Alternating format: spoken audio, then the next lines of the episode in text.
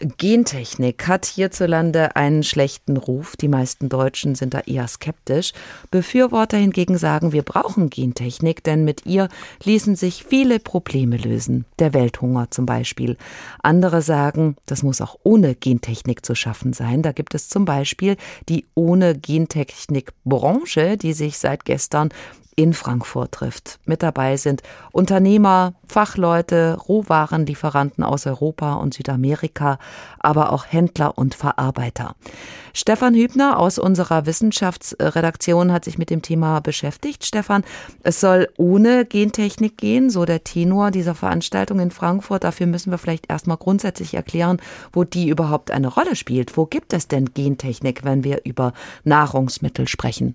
Das ist an der Stelle ja schon so ein bisschen eine Zauberwaffe in Anführungszeichen, denn die kann ganz grundsätzlich bei äh, ganz, ganz vielen Nahrungsmitteln eine Rolle spielen, vom Brot bis zum Vanilleeis.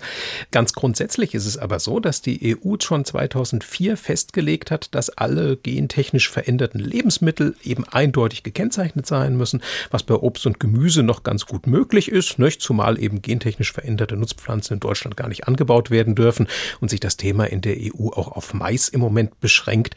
Allerdings dürfen rund 100 gentechnisch veränderte Pflanzensorten in die EU importiert werden als Lebens- und Futtermittel. Und wenn ich jetzt ein Produkt aus mehreren Zutaten habe, dürfen da Zutaten aus gentechnisch veränderten Organismen auch ohne Kennzeichnung drin sein, so ihr Anteil unter 0,9 Prozent liegt. Das heißt also, es ist ein Bereich mit ganz vielen Unschärfen auch. Hm. Eingangs haben wir es gesagt, in Deutschland stehen viele Gentechnik bei Lebensmitteln ablehnend gegenüber. Zum Teil ist sogar von einem regelrechten Glaubenskrieg zu lesen, den sich die Befürworter und die Gegner dieser Methoden liefern. Wie sieht es in anderen Ländern aus, außerhalb Deutschlands? Da wird in vielen Bereichen der Erde viel, viel weniger skeptisch mit dem Thema umgegangen. Wenn wir bei den gentechnisch veränderten Pflanzen jetzt bleiben, da sind vor allem die USA, Brasilien, Argentinien, Kanada, Indien, die sind als Hauptanbaugebiete ganz weit vorn an der Spitze. Da ist das relativ ja, normal. Und insgesamt sind es fast 30 Länder und fast 200 Millionen Hektar Land auf der Erde. Das ist also fast die Landesgröße von Mexiko, die irgendwie mit dem Anbau von gentechnisch veränderten Pflanzen vor allem eben verbunden sind. Soja, Mais, Raps sind da somit die tonangebenden Pflanzensorten riesiges Gebiet. Es gibt also Unterschiede, wie verschiedene Länder Gentechnik bei Lebensmitteln akzeptieren.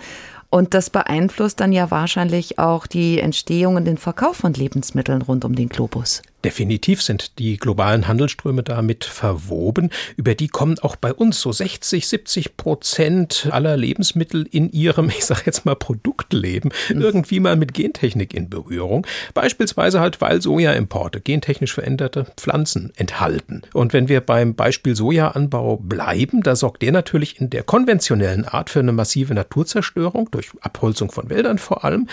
Jetzt dürfen aber seit Ende 2020 Waren in der EU nirgendwo mehr auf der Welt zur Abholzung oder zum Schädigen von Wäldern beitragen, weshalb jetzt gerade bei diesem Frankfurter Summit auch darüber diskutiert wird, ob und wie ohne Gentechnik und entwaldungsfreie Produktion nicht auch Hand in Hand gehen können. Das ist eines der ganz großen, herausragenden Themen dort.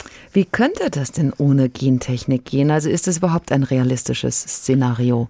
Ich vermute, wenn alles so bleibt wie bisher in Sachen, ja, ich sag mal, stockendem Kampf gegen den Klimawandel, Bevölkerungswachstum, etc., wird uns die Gentechnik auch noch eine ganze Weile begleiten. Eben vor dem Hintergrund dieser Argumente, es sichert uns die Ernährungszukunft. Ich kann aber auch die Leute nachvollziehen, die sagen, die langfristigen Risiken in dem Bereich, die sind doch noch gar nicht erforscht. Und ist die gentechnisch veränderte Pflanze einmal in der Umwelt, ja, dann ist sie draußen und wer weiß mit was für Folgen. Insofern glaube ich, werden, sind wir jetzt an einem Punkt, wo wir erst einmal mehr aufklären müssen über Lebensmittelerzeugung, über Pflanzenzucht und in einer Zeit, in der wir die differenzierte Diskussion darüber fördern müssen.